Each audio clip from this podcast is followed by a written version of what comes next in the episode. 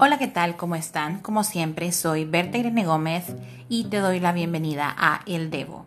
El devocional de hoy se llama La Gloria de Dios.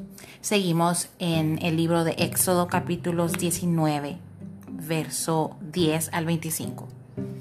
Y como recordamos en el Devo anterior, Dios pidió a Moisés que preparara al pueblo, que los israelitas se purificaran y prepararan, pues Él se aparecería ante ellos en el monte Sinaí.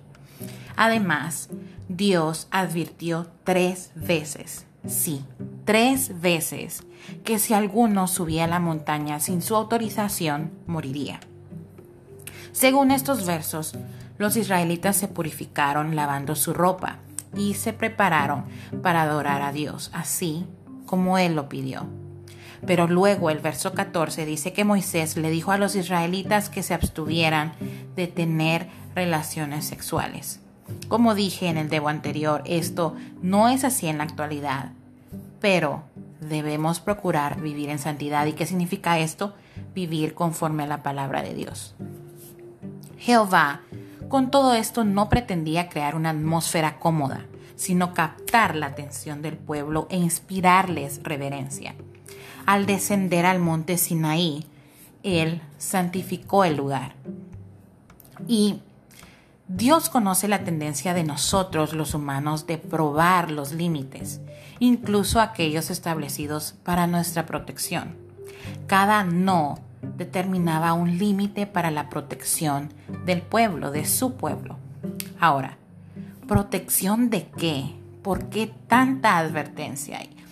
No quiero adelantarme a la respuesta, pues más adelante Dios mismo le dará la respuesta a Moisés.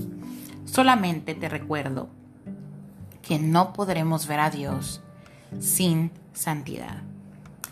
Ahora que podemos aprender de esto, pues que Dios pone límites a veces para probar nuestra obediencia o a veces para protegernos.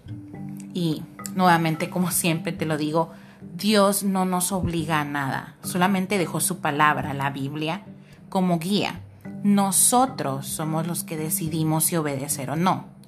Pero si realmente analizamos cada mandato, podemos darnos cuenta que al final Él solo busca el bien, Él solo busca lo mejor para nosotros, pues Él nos ama. Sí, Él te ama, créelo. Nuevamente te doy gracias por tu atención.